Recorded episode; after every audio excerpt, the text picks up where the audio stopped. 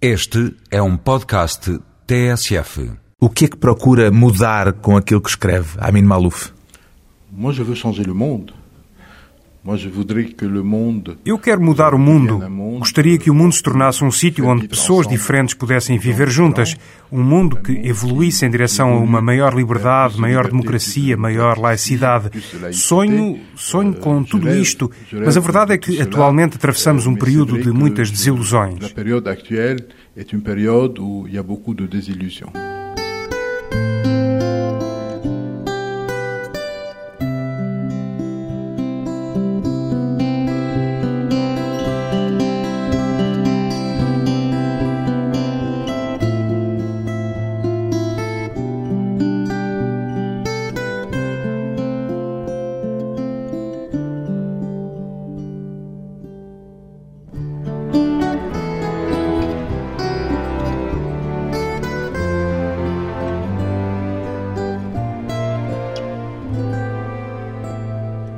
Amin Malouf, 56 anos, escritor, aceita que se diga que para si o passado é mais importante que o presente, Amin Malouf? Não, considero que o passado é interessante porque nos ajuda a compreender melhor o presente. Eu preciso de compreender o passado para poder saber onde estou e para onde vou. Comecei por aqui porque praticamente todos os seus livros mergulham no passado, não é por acaso. Euh, Não, mas o n'a passado, a meu ver, só faz sentido para o presente. O passado não existe por si próprio. Nós interpretamo-lo como que o reciclamos. Também o construímos, em certo sentido? Oui, nous le reconstruisons parce que le passé, qu'est-ce que c'est Sim, também o reconstruímos, porque o que é o de passado? É um conjunto de pequenos acontecimentos que não têm necessariamente lógica por si próprios. Nós é que lhes construímos a lógica que nos parece significativa. Por isso é que, quando escrevemos a história do século XV, dois séculos mais tarde, a escrevemos de uma certa forma, quando a escrevemos no século XIX, escrevemos-la de outra forma e hoje em dia a escrevemos ainda de uma outra forma. O passado é a cada vez reinterpretado em função das nossas necessidades de hoje. réinterprété en fonction de ce dont nous avons besoin aujourd'hui. E de que forma é que o Amin Malouf inventa o passado, se é que posso perguntar-lhe isto assim? Je l'écris certainement en me plongeant dans, dans le passé, en me plongeant dans les documents que je peux trouver. Escrevo mergulhando no passado, mergulhando-me nos documentos que consigo encontrar. Mas sei que o que estou a fazer é a reconstruí-lo, estou a reinterpretá-lo. E mais uma vez o passado serve-me para saber para onde vou. Preciso de saber de onde venho, porque é difícil, sobretudo nos tempos que correm, saber que direção tomar. Vivemos num mundo que está meio perdido.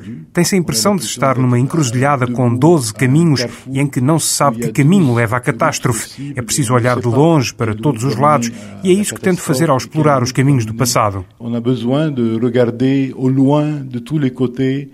euh, et c'est un peu ce que j'essaie de faire en explorant les routes du passé. O que é que o passado, os vários passados com que já trabalhou, lhe têm ensinado sobre o presente?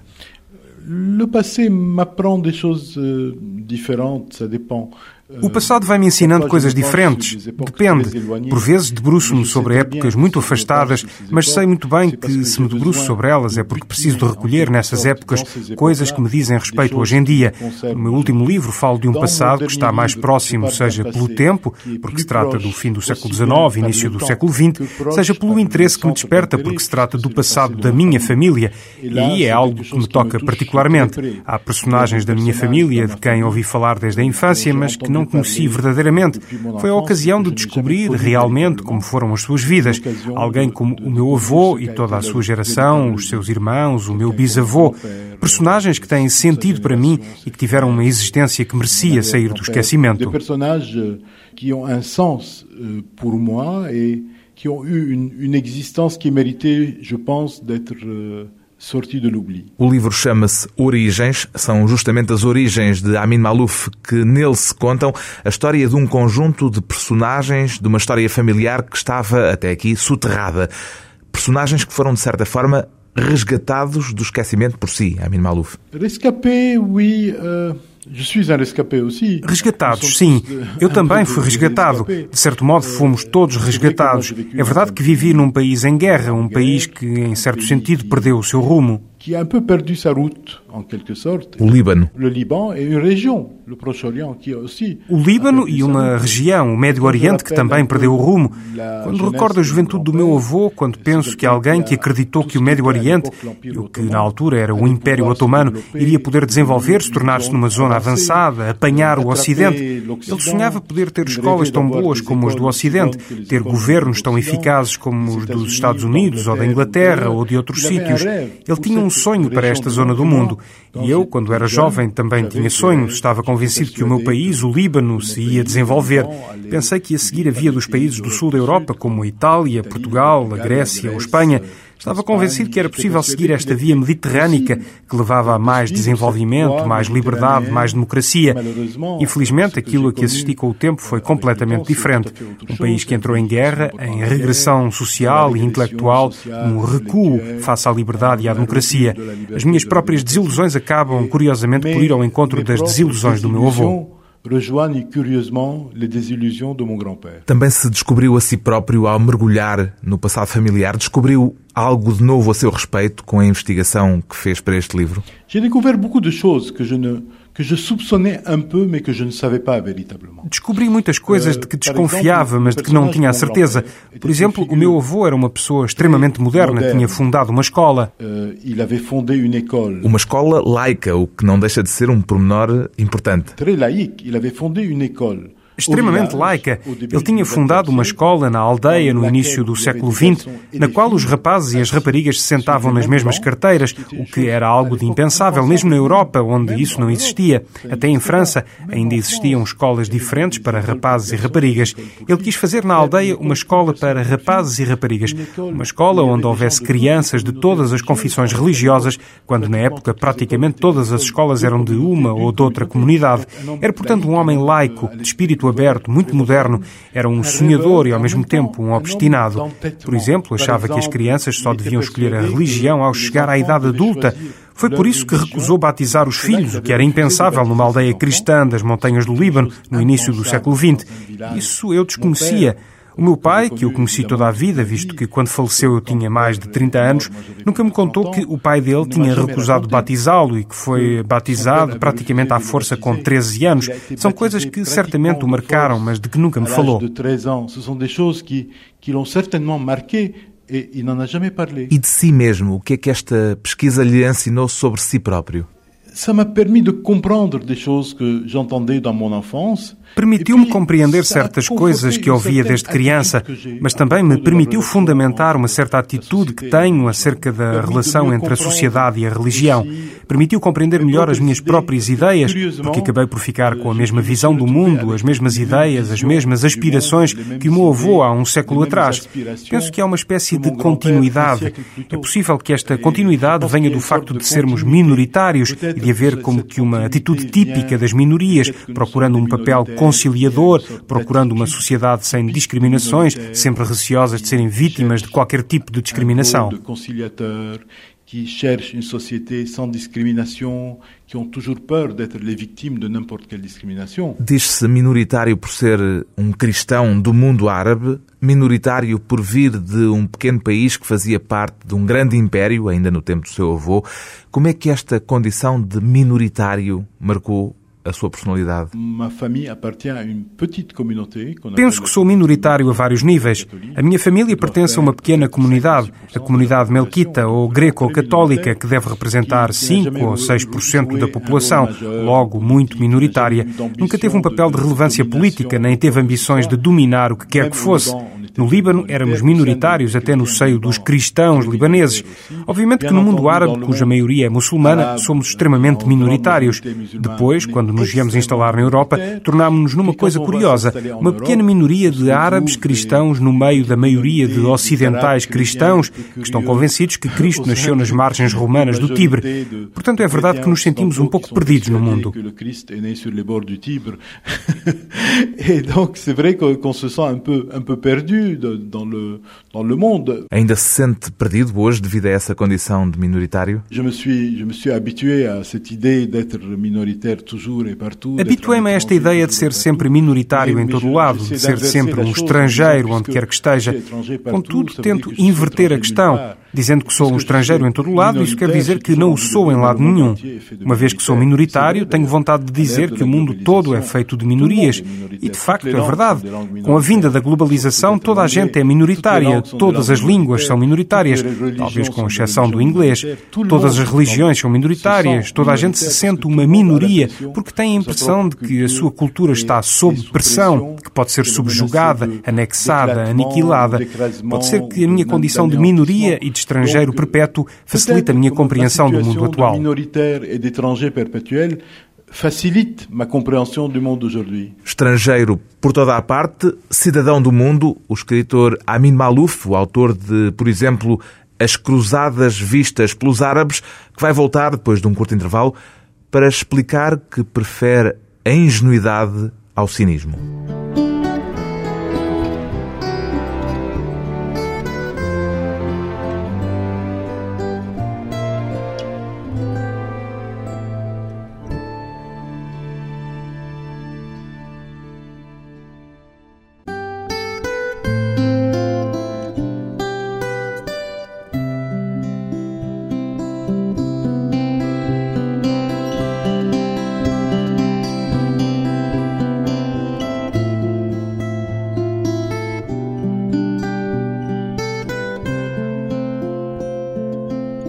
Regresso à conversa com o escritor francês de origem libanesa Amin Malouf, que tem, a dada altura, no livro mais recente que publicou, Origens, uma expressão bastante curiosa. Diz: Os nossos antepassados são como que nossos filhos. Em que sentido é que o escreve, Amin Malouf? É verdade que ao debruçar-me sobre a história dos meus antepassados, sobretudo agora que tenho 55 anos e estou a abordar uma época em que o meu avô tinha 30, tenho a impressão de que ele é meu filho, pela diferença de idades. Mas tento vê-lo não como o meu avô, mas antes como um jovem que poderia ser meu filho. É assim que o tento compreender, enquanto jovem. É verdade que quando falamos de personagens que já desapareceram, temos a impressão de sermos um pouco como os seus pais. De certa forma, é como se fôssemos os seus progenitores a posteriori. Un peu leur, leur parent, euh, Por termos um conhecimento maior do mundo do que aquele que eles teriam? Oui, d'avoir eu plus d'expérience que... Sim, por termos mais experiência do que eles.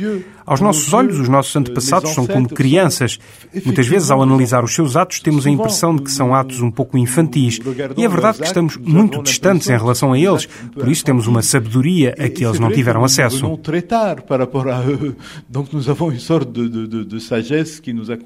Vê o seu avô como um visionário ou, pelo contrário, como alguém um pouco miúpe em relação ao mundo que o rodeava e por isso mesmo incapaz de compreender esse mundo em que vivia? Non, je pense qu'il comprenait, mais qu'il euh, qu'il voulait croire à un certain nombre de, de valeurs. Non. Penso que ele o compreendia, mas queria acreditar num certo número de valores e tinha uma certa dose de otimismo que perdeu no fim da sua vida. Quando dizia que queria que o Oriente apanhasse o Ocidente, quando dizia que queria que fosse possível aos jovens do seu país frequentar as melhores escolas, que pudessem avançar, que pudessem fazer exatamente como na América, quando dizia que tudo o que era possível no Ocidente era possível no seu país, mostrava uma atitude extremamente generosa, extremamente honrada. Que tudo o que é possível no Ocidente possible dans son pays. C'est une attitude extrêmement généreuse, extrêmement euh, honorable. Mas em certo sentido ingênua também? Naive, mais, mais moi ingênua, mas eu prefiro ser ingênuo a ser cínico, e ele era seguramente mais ingênuo que cínico. E o Amin Malouf tem ainda hoje em dia o mesmo otimismo, partilha esse otimismo que o seu avô teve ao olhar para o futuro? Uh, je serais plus nuancé. Eu não sou tão convicto. Diria que tenho os mesmos sonhos, as mesmas aspirações, provavelmente os mesmos valores. Sou provavelmente menos ingênuo que ele. Eu gostaria de ser otimista. Estou apreensivo, tal como ele ficou no fim da vida. Sou capaz de estar mais apreensivo do que ele. Parece-me que, na sua época, aproximadamente há 100 anos, se tinha a impressão de que ainda era possível recuperar muita coisa. Hoje parece-me que há muita coisa que não é possível recuperar. O quê, por exemplo? Par exemple, euh, quand por exemplo, quando ele esperava que os países do Oriente viessem a apanhar o Ocidente através de uma espécie de competição pacífica, era uma situação perfeitamente execuível na altura. Hoje é uma situação muito menos provável. Quando ele dizia que bastaria haver escolas em todos os sítios, em todos os países, para que as mentalidades se alterassem e se desse o progresso, era provavelmente suficiente para a altura. E felizmente, hoje em dia, a situação mudou. Estamos num mundo assolado por vários vários tipos de atitudes, de doutrinas de ódio e pela violência. Daí que eu penso que a ideia de que se poderiam resolver os problemas criando boas escolas nos vários países esteja um pouco ultrapassada. L'idée qu'on puisse résoudre les problèmes aujourd'hui en créant de bonnes écoles dans dans les différents pays est malheureusement un peu dépassé. O que está a dizer é que o mundo, ao contrário do que o seu avô pensava, em vez de progredir neste século que nos separa dele, acabou por regredir. Je pense que c'est assez vrai. Je crois que si on prend le monde dans son ensemble, é mais ou menos verdade. Penso que, se considerarmos o mundo no seu conjunto, houve um grande progresso entre o fim do século XIX e o fim do século XX. No entanto, penso que o mundo árabe regrediu, sobretudo na segunda metade do século XX. Acrescento ainda, correndo o risco de parecer um pouco pessimista, que o mundo inteiro, a partir do fim do século XX e no início deste novo milénio, está seguramente a regredir. Isto acontece a todos os níveis, ao nível da democracia, dos valores, das hipóteses de evolução e de sobrevivência, ao nível das relações entre os diferentes povos e culturas, a todos os níveis, a nível moral. Penso que o mundo tem estado a regredir nestes últimos 20 anos. E haverá, na sua opinião, alguma boa explicação para isso? Eu penso que há beaucoup d'explications. Euh, Penso que há muitas explicações, são é fragmentadas. Contudo, se se quiser resumir a situação, creio que a partir dos anos 80 passámos de um mundo em que a clivagem era essencialmente ideológica para um mundo em que as clivagens são essencialmente de identidade. Com as clivagens ideológicas há debate, discussão, há uma dialética. Com as clivagens de identidade não há dialética, nem discussão, nem debate. Há apenas afirmações de identidade, muitas vezes violentas. Entramos num mundo de exacerbação das identidades, num mundo onde há cada vez menos lugar para a democracia e a liberdade. É uma situação que me entristece profundamente, mas que espero que não seja irreversível. democracia, por la liberté, c'est une chose qui que m'attriste profondément, mas espero que isso não é irreversível. Ser hoje árabe na Europa, como é o seu caso, tornou-se mais difícil depois do 11 de setembro? Provavelmente. Euh, je ne peux pas dire que j'en souffre particulièrement euh, moi-même. Provavelmente. Não posso dizer que sofro pessoalmente com isso, mas ser-se estrangeiro, onde quer que seja, tornou-se mais difícil. É mais difícil ser-se cristão no Oriente, ser-se hinduísta ou budista no Afeganistão ou no Paquistão tornou-se praticamente impossível. Penso que um pouco por todo o mundo está a dar-se uma escalada de todos os racismos e antissemitismos, de todas as formas de ódio. Penso que a atmosfera neste mundo, onde se verifica uma exacerbação das identidades, identidades torna a situação das pessoas pertencentes a minorias ou estrangeiras certamente mais difícil. A situação de, de toute personne un peu minoritaire, étrangère, est, est plus, plus certainement. Seria mais difícil, hoje em dia, um escritor ter o reconhecimento que o Amin Malouf teve com o seu primeiro livro, As Cruzadas Vistas pelos Árabes? Uh, como, como je l'ai dit, moi je n'ai como já disse, eu não sofri verdadeiramente com esta situação. Não creio que isso aconteça a nível individual. Julgo que, visto no geral, a situação é mais difícil. Não me parece que haja uma discriminação especificamente no domínio literário, pelo menos eu nunca o senti. Penso que, provavelmente pela situação de crise que vivemos hoje, há até um maior interesse por vozes que vêm de mundos distantes Penso que se nota que, tanto na literatura de expressão inglesa como francesa, espanhola ou de outras línguas, há um interesse crescente por autores que vêm de outra experiência cultural.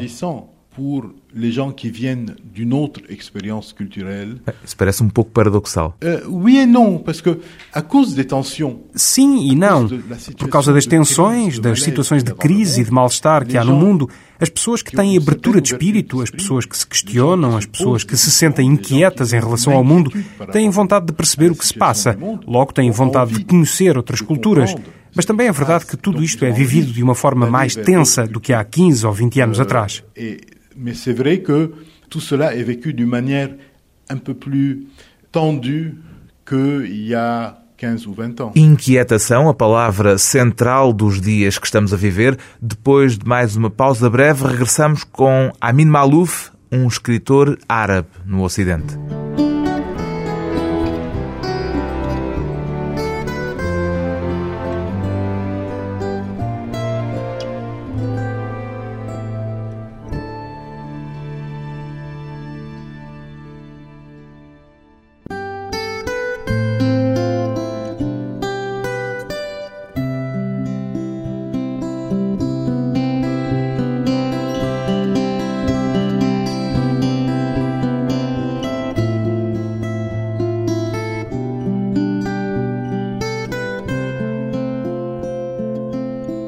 Convidado hoje para a conversa pessoal e transmissível o escritor Amin Malouf, autor de livros como Samarcanda, As Escalas do Levante e agora também Origens, uma espécie de memória biográfica de família.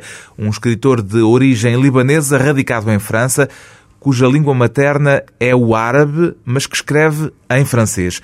Escolheu escrever em francês porque tem como principal público-alvo os leitores do mundo ocidental ou há outras razões, Amin Malouf? Não, moi je, je pense que j'écris não, eu escrevo para os meus contemporâneos, independentemente das suas origens ou línguas.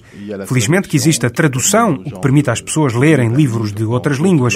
Escolhi a língua francesa por várias razões. Uma dessas razões foi o facto de ter estudado em escolas francesas, o que fez com que o francês fosse como que a minha segunda língua materna.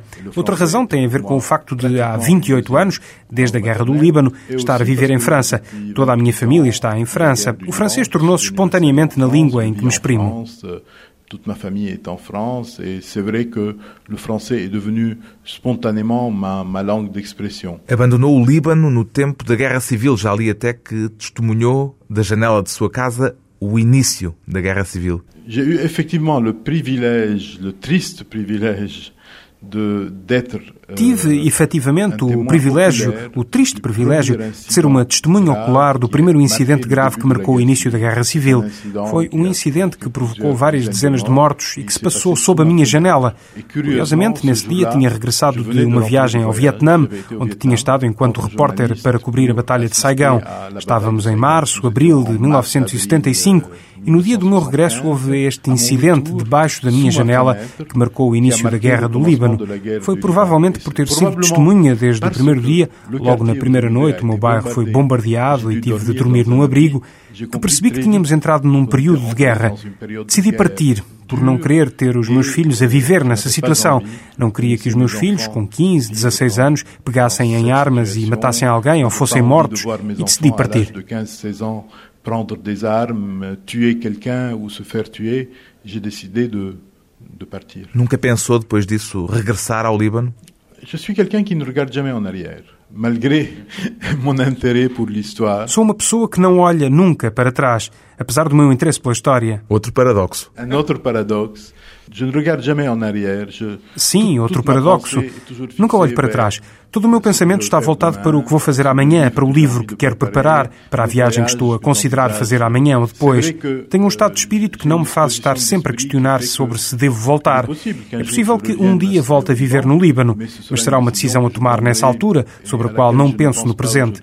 A minha prioridade hoje é escrever. Decidi há cerca de 20 anos dedicar-me totalmente à escrita, não fazer mais nada. A minha prioridade é estar num sítio onde possa escrever com serenidade e já encontrei esse sítio.